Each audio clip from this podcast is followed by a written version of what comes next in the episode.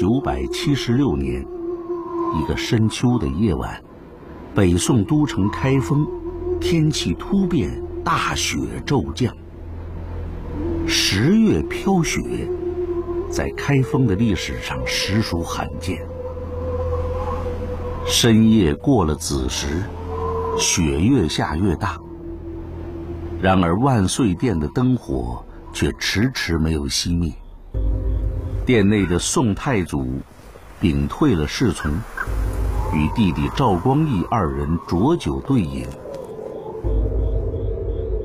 深夜饮酒不归，又屏退众人，似乎要交谈隐秘之事。宋太祖的举动让侍从们有些意外。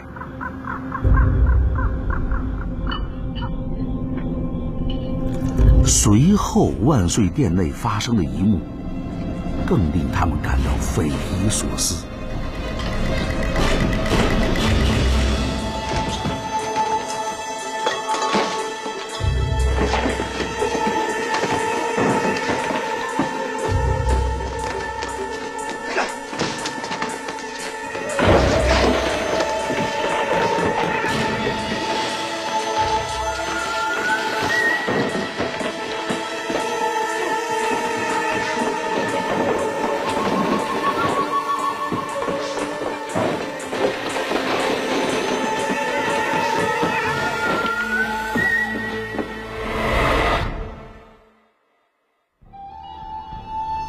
这是历史上一个最令人捉摸不透的夜晚。三更时，赵光义告退。一个时辰之后，宦官发现玉榻上的宋太祖停止了呼吸。这位宋朝的开国皇帝在沉睡中暴毙。死得悄无声息。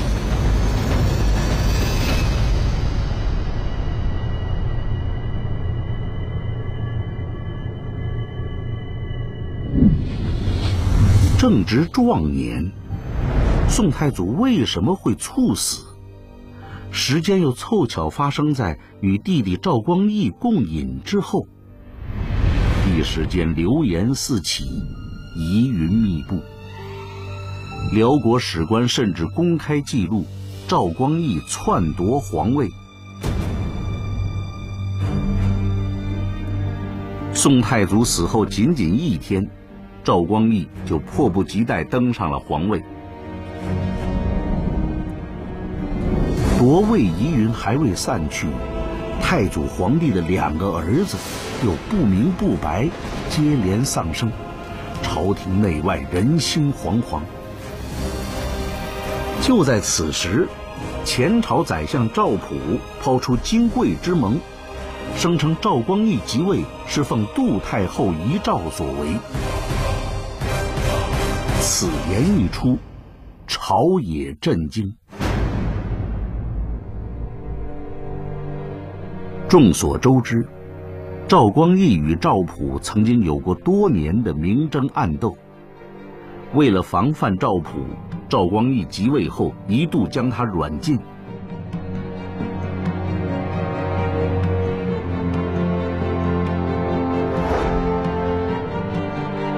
赵普为何突然与赵光义冰释前嫌，抛出金贵之盟，力证赵光义即位的合法性？杜太后遗诏又是为什么被隐瞒了整整二十年？直到赵普将他公诸天下，要揭开重重迷雾，我们不得不回到二十年前那个夏天的夜晚。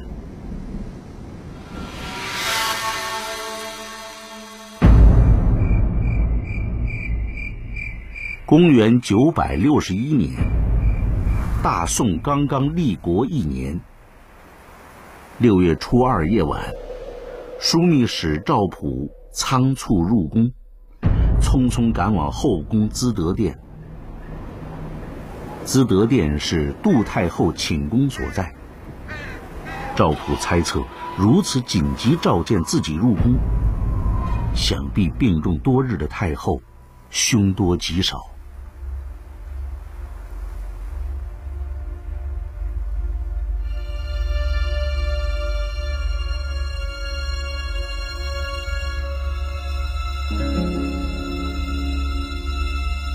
果然不出赵普所料，杜太后深夜病危，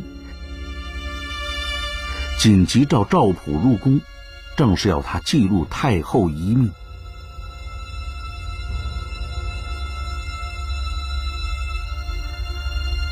赵普深知太后对自己的信任非同一般，但从今晚的种种征兆来看，他还是感到了不同寻常的异样。太后的次子赵光义迟迟没有出现。此时，赵光义正被拦在资德殿外。太后正照赵普草拟遗旨，只让皇上一人侍奉。拒绝赵光义入殿的理由十分简单，没有任何回旋的余地。行将离世之前，不将宠爱的儿子召进宫中，实在是有违常理。资德殿内，赵普忐忑不安。而何以能得天下？临终前的杜太后向宋太祖提出一个意味深长的问题。宋太祖回答：自己之所以能得天下。皆祖上及太后积德。杜太后对宋太祖的回答并不满意，他反驳道：“儿子能得天下，是因为前朝皇帝周世宗把皇位传给了一个小孩子，使得国无长君，人心不归附。”见儿子表示赞同。杜太后提出了自己的临终遗愿，那就是让宋太祖将来把帝位先传光义，光义再传廷美，廷美传于德昭，如此国有长君，才是社稷之幸。杜太后的意思就是说，你要吸取这个历史教训，不能够让这样的事情在本朝重演。周朝。就是后周啊，柴家让他的这个小儿子，仅仅仅只有七岁的儿子柴宗训作为继承人，逐少国疑呀，人心不腐的结果。所以，我们赵家呢，也应该汲取这样一个教训。那么，四海之众，呃，四海之广，万计之众啊。能够有年长的人当皇帝，作为继承人，这是国家设计的福分。杜太后并不能预见未来，却是清清楚楚的看到了五代的风云变幻。有鉴于前朝旧事，为避免重蹈覆辙，他提出先传弟再传子，也在情理之中。然而，行将离世、交代遗命之时，杜太后为何要将儿子赵光义拒之门外？那当时杜老太后为什么会这样考虑呢？我想原因可能是有两点。第一啊，这个临终的遗嘱，他的执行者肯定是宋太祖赵匡胤。但是赵匡胤在后来的事态发展过程当中，能不能真正执行这个遗嘱？杜太后啊，是很难确准、确切知道的。那么将来事态的也可能会出现一些变化。以后赵匡胤如果自己的儿子长成，他能活的时间够长，那为了避免自己的儿子上位之后自己的亲兄弟，呃，这个篡世的这样的事件发生呢，或许呢？呃，作为皇帝赵匡胤呢，可能当时他凭借他任何手段都能把这个赵匡胤杀掉，也许这个杜太后可能是出于这种想法。杜太后的临终遗言经由赵普的记录，成为了一纸诏书。然而，这份遗诏并没有如太后所愿公诸天下。宋太祖将它收于金柜内，藏在了皇宫的密室之中。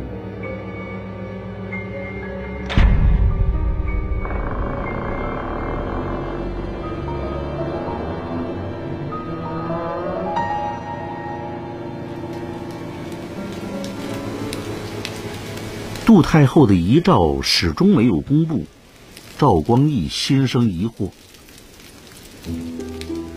自小，赵光义与兄长手足情深，年长的哥哥一直对弟弟呵护有加。即使哥哥黄袍加身，一跃成为万人之上的天子，兄弟二人依然十分亲近。直到杜太后病危，赵光义被拒之门外。突然间，他和兄长的关系变得十分微妙。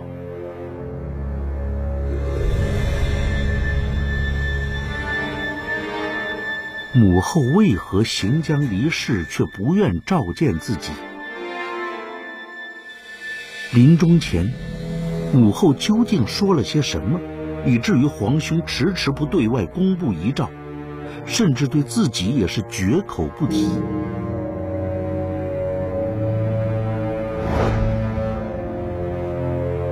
惴惴不安中，赵光义嗅到了不祥的气息。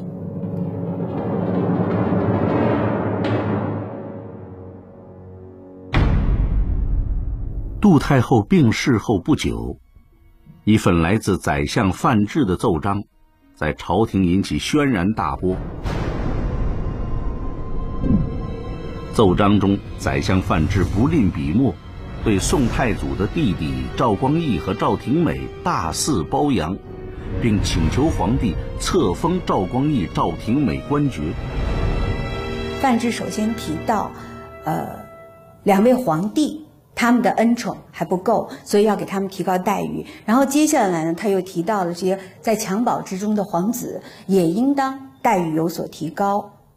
但是其实这个说法本身它是有一定问题的，因为当时，呃，作为皇帝的老三廷美是十六岁，而皇长子德昭。已经是十二岁了，两个人只差四岁，这个差别并不大。十二也不是一个小孩，至少不是襁褓之中，所以这个说法很显然是有问题。杜太后除了长子赵匡胤之外，另有二子，次子赵光义二十二岁，三子赵廷美十六岁。宋太祖赵匡胤生有二子，赵德昭和赵德芳。皇长子赵德昭十二岁，仅比叔叔赵廷美小四岁。用“襁褓者”三字来形容赵德昭，极为牵强。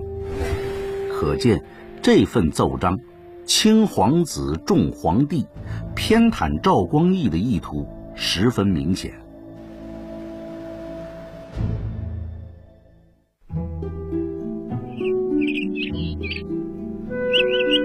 事情的转机来得毫无征兆。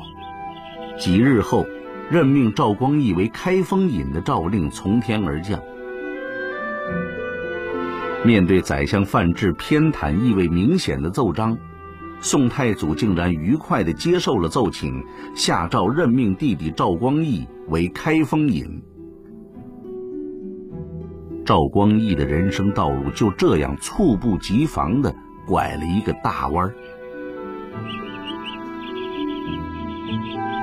太祖接到范质的这个建议之后呢，就是欣然接纳了。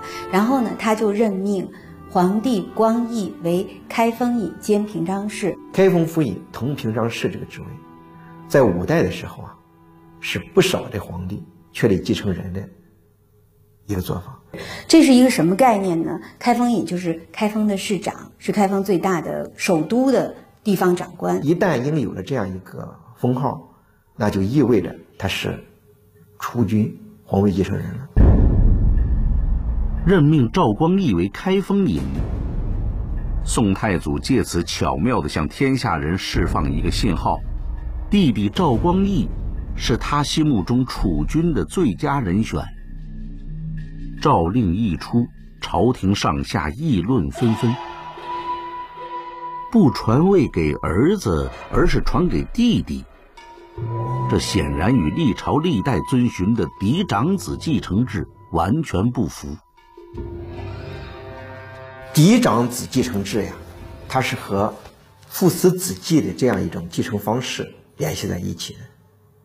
所谓父死子继，就是父亲死了，儿子干。第一，有嫡立嫡，无嫡立长。具体的来说，就是第一顺序继承人是郑夫人生的，呃，第一个儿子。然后就以此类推，如果实在这个正妻无出的话，没有生出儿子来的话，才从，呃那些妾生的儿子里边选一个老大。他这个好处是什么？就是稳定，因为这个是该谁谁，这事儿不商量。他不是，他是立长，是按顺按出生顺序和，呃母亲的身份来决定的，所以这个是先天的，他稳定。朝廷中非议不断，但赵光义心头的阴霾就此一扫而空。事态陡然间似乎也清晰了起来。如果没有宋太祖的授意，宰相范质纵然有再大的胆子，也不敢写出如此偏袒赵光义的奏章。一个跟皇帝关系并不是很密切的人。又是一个当朝首相，在皇位继承人这件事情上是不应该轻易的发表意见的，弄不好有可能犯很重大的政治忌讳的。而且在建议过程当中，还对赵光义有比较高的评价，这两件事本身就显得不太反、不太一般，有些反常。而这个反常背后的东西，很有可能。我个人认为是出于啊，宋太祖赵匡胤的授意，将皇位传弟不传子，有违皇位继承的常理。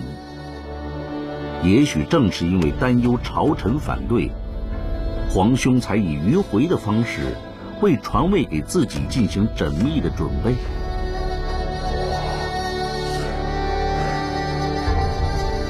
兄长如此用心良苦，赵光义感激涕零。未能见母后最后一面的遗憾，关于遗诏内容的种种困惑，对皇兄举动的诸多不解，这一切都已不再重要。重要的是，开封尹的封印交到了自己的手中，储君的位置已非自己莫属。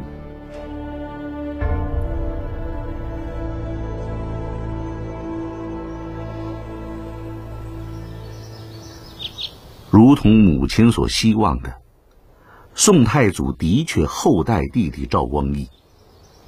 开封尹魏同储君，在所有人看来，赵光义就是宋太祖心目中最理想的天子人选。太祖称赞他这个弟弟，龙行虎步。翌日呢，成就必然是在我之上。如果是在我之上，我都已经是皇帝了，那你在我之上是个什么样的状态？我们可以想象哈，嗯，有这样的记载，而且确实，我们从太祖实际的做法来看，他对这个弟弟也确实是非常器重的。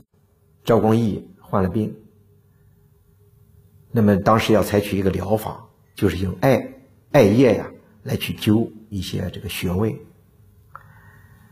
那么宋太祖赵匡胤啊，就担心这个艾叶点燃了以后会灼伤、会烤伤啊弟弟，他就在给弟弟这个呃灸之前啊，自己先在自己身上试一下，这表明了他对弟弟非常的心疼和爱护、疼爱。尽管宋太祖各方面的言行举止都在表明，他将要把皇位传给弟弟赵光义。但赵普还是在这其中发现了端倪。杜太后去世后，宋太祖始终没有对外公布遗诏。正是这一看似无意的举动，透露了他内心深处的真实心意。对于谁来继承皇位，宋太祖还没有下定最后的决心。如果此时就对外公布太后遗命，在储君人选这个问题上，宋太祖将彻底失去选择权。一系列的举措呀，表明他确确实实是把是认可弟弟的这样一个皇位继承人的身份。但是同时呢，他又不公布遗命，因为如果把皇位继承人的这个事情板上钉钉、铸成铁案了，他就没有回旋的余地了，也有可能会助长啊赵光义的政治势力的膨胀。对于他一个在位的一把手、现任的皇帝来讲，那显然是不利的。赵普这个人啊，很有可能对于这个杜老太后的这个临终遗嘱，打心眼里边不以为然了。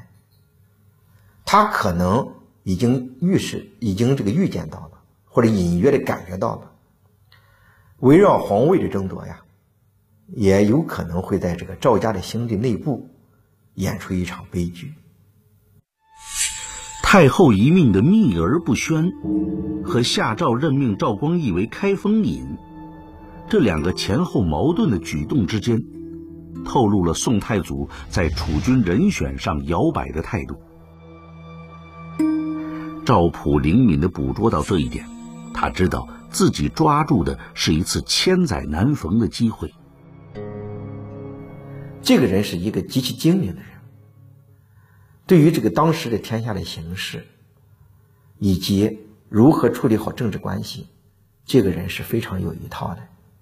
陈桥兵变的过程当中啊，赵普可以说是一个非常重要的角色，呃，把这些这个士兵们的，特别是一些军官们的这样一种这个改朝换代换代的这样一种情绪给激发起来，发挥了很大的作用，那使得呢。呃，赵匡胤能够兵不血刃的，可以说是实现了改朝换代。杯酒释兵权也是大家都知道的一个故事。他之所以会发生，实际上和当时赵普啊的提醒也有很大的关系。但是赵普就跟他说：“你是怎么当上皇帝的？你就是因为手里有兵，而且说要是有一天别人也拿一个黄袍盖在他们身上，那怎么办？”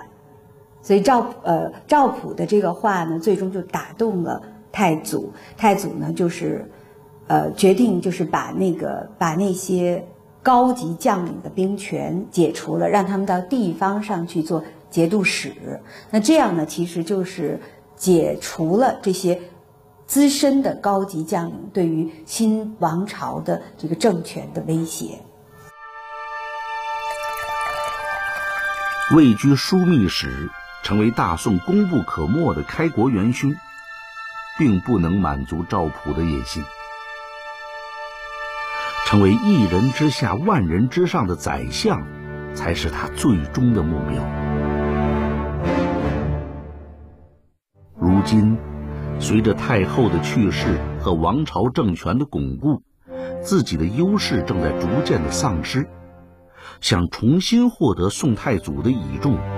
在众多朝廷官员中脱颖而出，唯有捷径可走。呃，当然，宋至宋太祖和这个赵普之间的君臣关系呢，还还是非常融洽的，因为确实是一直把他呃宋太祖把赵普当做心腹之臣。有一次呀，这个冬天的夜晚，天寒地冻，大雪纷飞，赵匡胤又来到了赵普家。我皇帝以皇帝之尊到臣下的家里，啊，这在封建时代，那对于臣下是非常荣宠的事情，而且对于帝王来讲是非常不寻常的这样的一件事情。那么赵普就问赵匡胤，说：“你看天气这么恶劣，时候也不早了，陛下怎么还出宫啊？”赵匡胤就讲了刚才我们说的那句话：“我睡不着啊，一张卧榻之外都是别人的地盘，一榻之外。”皆他人家也。宋太祖的这句话，透露着几乎所有君王共同的忧虑。他们日夜担心的，无非是能不能坐稳皇位。此时，赵普也终于知道，凭借着对宋太祖内心的准确把握，他已经上升为皇帝最信任的人。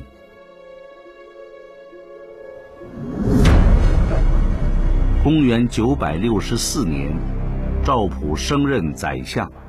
权力在开封尹赵光义之上。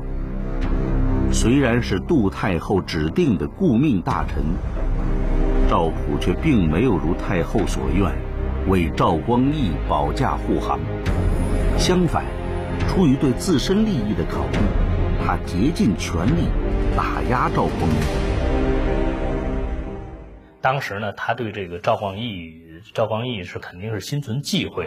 因为涉及到一朝天子一朝臣嘛，如果是宋太祖的儿子继位，赵普作为前朝的重臣和老臣，对太子又有拥立之功，他肯定在新朝会得到非常大的这种重用，继续重用，而且继续受到更大的荣宠。假设太祖死了，然后即位的是光义，那这是一个有政治经验和政治地位的人。假设赵普要来控制局面的话，他是控制不了的。而赵普呢，作为这个他。他哥哥的这个前朝老臣呢，肯定要受到打压，更何况在宋太祖时代，这个赵普啊，还一直有意无意的对这个赵光义进行打压。因此，一旦赵光义如果真当了皇帝，那对赵普肯定是非常非常不利的。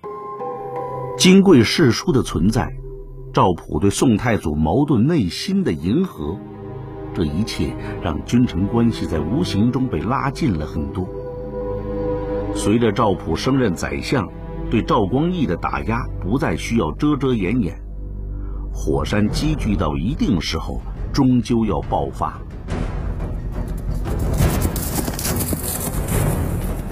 公元九百六十六年，赵普升任宰相的第三年，一封密报被紧急送往开封宰相府。密报内容和一位名叫冯赞的大臣有关。冯赞在《宋史》里边是有传的，然后传里边提到太祖曾经非常赏识这个人，赵普或者是由于怕这个人上来挤压了自己的地位，对自己的地位构成威胁，所以赵普对他是下了手。然后这个时候呢，正在这个时候，就是宋朝刚刚把蜀地给收复了，所以蜀地那个地方是治安比较乱，就统治还不够稳定。这种情况底下。赵普就把冯赞派到了淄州。赵普在呃派冯赞去四川的时候，还派了一个家仆，就是到冯赞的身边做卧底。然后这个家仆呢，到了到了这个跟在冯赞的身边，就开始搜集冯赞的黑材料。呃，这个家仆搜集到了冯赞的黑材料之后呢，就连夜跑到京城来告状。冯赞接受贿赂、贪赃枉法的证据被一一详细记录在了密报里，呈送到了宋太祖的面前。果然不出赵普所料，对冯赞极为器重的宋太祖龙颜大怒，急召冯赞回京诘问。赵普的目标原本只是自己在朝廷中的劲敌冯赞。最大的胜利也无非是通过检举让冯赞失去与自己抗衡的实力。他也没料到，这个针对冯赞的计划竟然有了意外的收获。然后赵普呢，又派他的心腹守在潼关这个地方，查抄了呃冯赞的行李，在这个行李上边，就看发现了一包一包的。礼物，这礼物呢就是提封给谁给谁。至于说具体给谁，肯定不是给一个人的。但是我们知道的，就是我们知道的比较清楚的这些礼物的这个目的人当中，要送达的人当中，其中有一个人就是刘骜，就是赵光义幕府里边的刘骜。换句话说，有的学者就猜测。其实冯赞的这些礼物当中，绝对应该有给赵光义本人的。这些被收缴的礼物，连同写给刘骜的书信，一同被送到了宰相赵普的面前。刘骜、冯赞准备行贿的对象，正是赵光义幕府中的主要人物。这个微妙的细节开启了赵普头脑中的马达。冯赞和赵光义，一个是自己在朝中的竞争对手，一个是有可能将自己推下宰相之位的未来皇帝。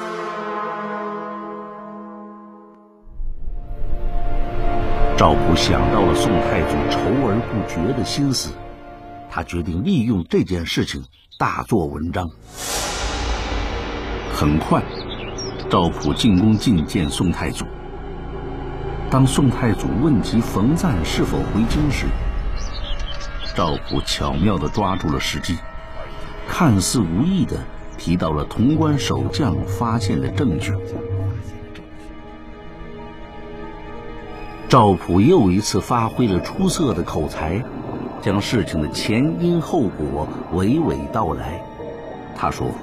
冯赞明白自己应召进京，难逃受贿枉法罪责，于是带上了金带等昂贵礼品，准备送给能帮自己逃避严惩的大人物。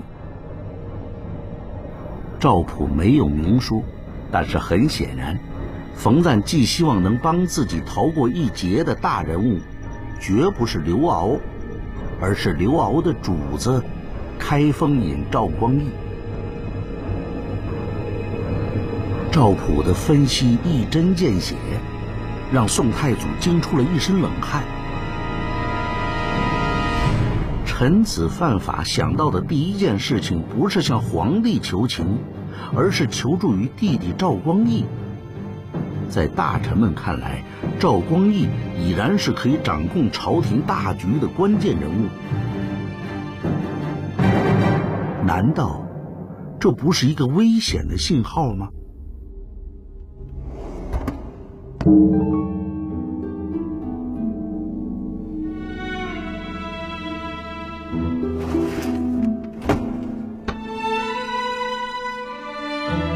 和母亲一样，宋太祖对弟弟赵光义怀有深厚的感情，他的内心并不排斥母亲的一命。然而多年来，他始终隐瞒遗诏的存在。一旦将弟弟的储君身份公诸天下，开封尹权力膨胀，自己的地位也许将被撼动。这是他内心深处最为惊恐的事情。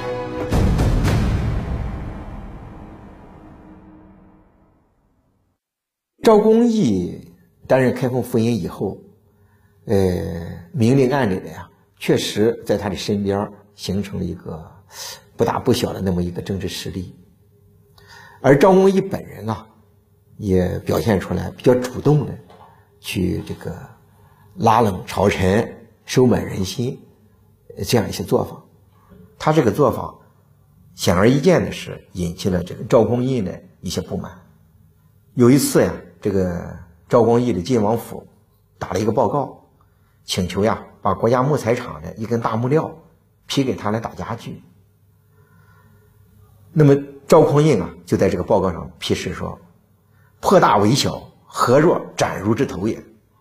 就是你把一根大木料呀，把它锯开了以后打家具，干脆不如把你们的头砍了算了。一根木料对于一个一国之君来讲算不得什么，而在这件事上说出来破大为小。还不如把你们的头砍了算了。这样的话来，那就表明我不愿意事事顺着你，可能借这个机会来敲打敲打弟弟。这种用心可能也是不排除的。赵普对帝王内心的洞察精确无比。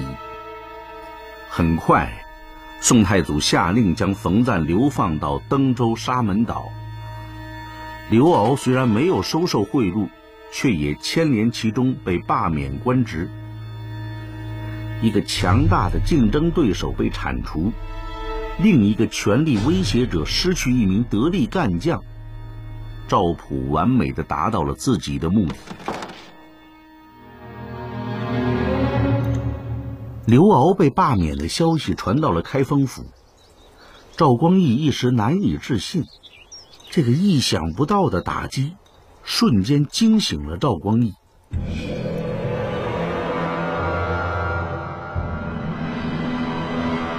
冯赞欲向刘敖行贿是不争的事实，但刘敖根本就没有接受贿赂。刘敖是开封尹幕府中的主要人物，朝廷上下无人不知。将此莫须有的罪名强加在刘敖身上，很显然这是冲着自己来的。赵普多年处心积虑的暗中打压，如今已经演变成天子公开的旨意。赵光义惶恐至极。五年前母后离世时的不安，再次笼罩他的心头。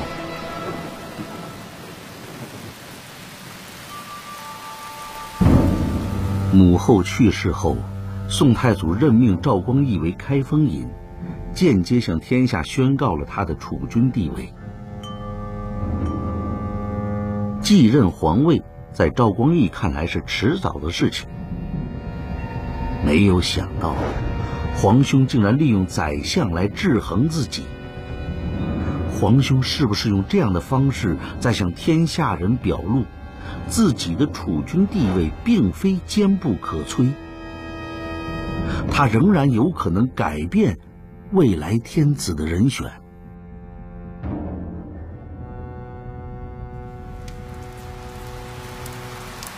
对于宋太祖来说，处置刘骜只是为了捍卫天子不可动摇的权威地位。这对弟弟赵光义也算是一个轻微的警告。他没有料到，这块小小的石头在弟弟心底，不是激起涟漪。而是掀起惊涛骇浪，兄弟两人之间的关系开始出现裂痕，从此再也难以弥补。中国历史上最具争议四大悬案：宰相上朝头颅离奇失踪，深宫雪夜上演俯身烛影。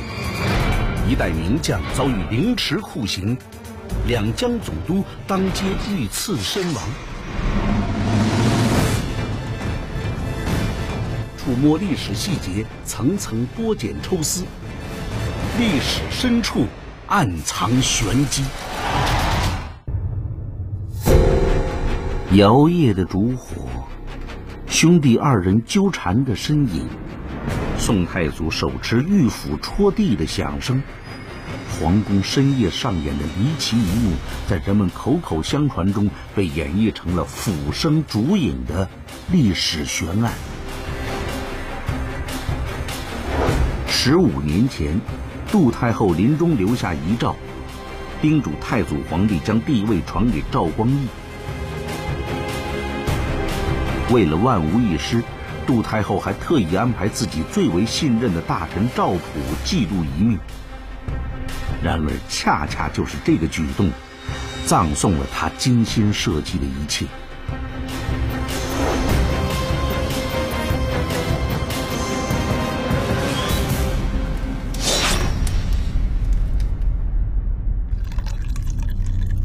凭借着对宋太祖内心敏锐的洞察。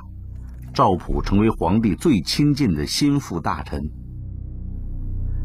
宋太祖常常与赵普喝酒议事，甚至还破天荒的赐封赵普的女儿为郡主。宋太祖对赵普的宠信无以复加，但有时候过度的信任，变成了毫无原则的庇护。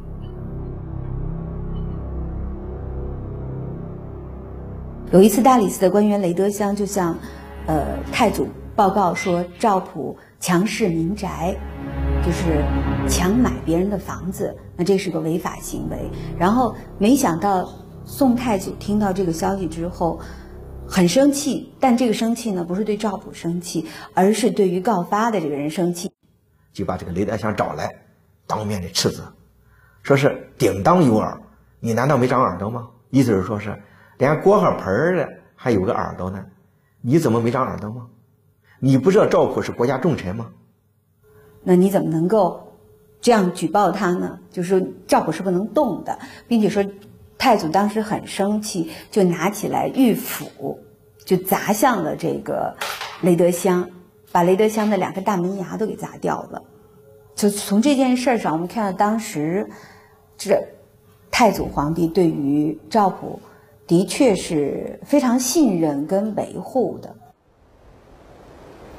皇帝对赵普的袒护，让朝廷上下对赵普趋之若鹜。君臣之间融洽相处的故事被人津津乐道。渐渐的，赵普有些得意忘形起来。说有一次赵普生病，宋太祖呢非常关心他的这个健康、身体健康，就亲自到他家里来探望他。当时呢，宋太祖忽然在赵普家中庭院呢看见十个大罐子，然后他就问赵普，就说：“这这这些罐子是干什么的？”赵普就讲啊，这是吴越国王差人送来的，说是海鲜，让我来尝尝海鲜。赵匡胤说：“哎，吴越国那儿是靠海啊，海鲜一定不错。那打开看看。”结果一打开呢，是什么呢？十大罐子装的都是金瓜子，就是那些。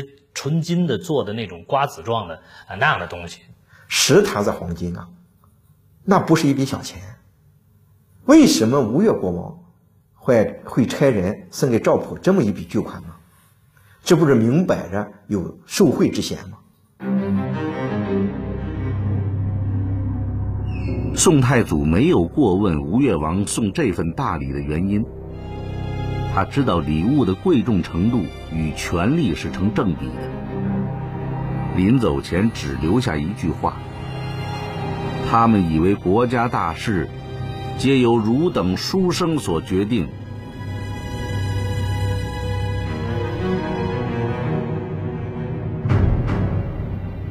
对赵普身上散发出来试图左右朝廷的阴谋气息，宋太祖开始感到不满。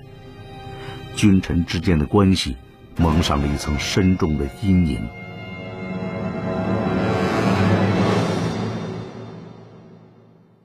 彼为国家事，皆由汝书生耳。什么意思呢？就是说，收下来什么了不起的？他们啊，为什么送给你这么一大笔钱？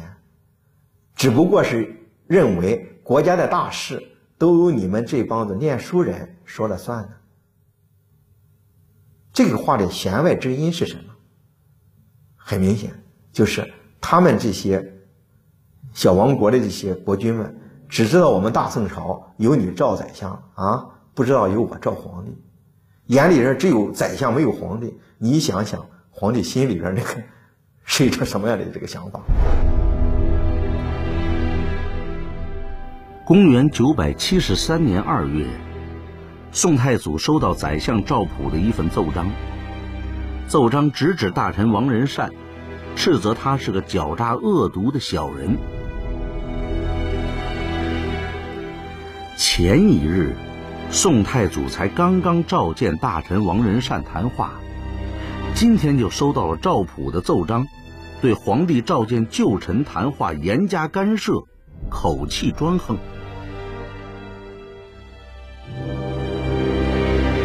面对赵普打来这么一个弹劾的报告，宋太祖很生气，就在报告上做了一些批示，说是我招这个王仁善来谈话，我也没招你，你怎么知道的？你的耳目是不是遍布我的身边啊？另外，我给他谈话的一些内容，说好说坏的，你在这个地方还说三道四，一旦惹恼了官家，惹恼了我，我那可是不客气的。太祖皇帝的愤怒和不满溢于言表。王仁善不过是向皇帝略略表示对赵普的不满，赵普就立即上奏严加指责，专宠之心太过。对于赵普的言行，宋太祖已经到了难以容忍的地步，不惜以莫恼官家之语加以警告。不久，有人告发赵普在政事堂中放置了一只大陶缸。大臣奏章，凡是赵普不想采纳的，就直接投入缸中焚毁。告发纷纷指向宰相专权，一手遮天。大宋立国不久，宋太祖不惜杯酒释兵权，以强化皇权。如今宰相私自焚毁奏章，专权太过，如此权高震主的状况，自然会招致天子的猜忌。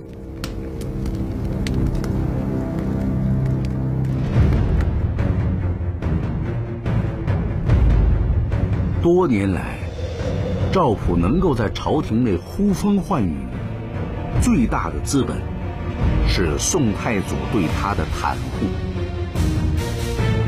一旦天子的宠信有所不待，他就面临岌岌可危的困境。可叹的是，赵普自以为与皇帝交情非同一般，浑然没有感觉到。危机的来临，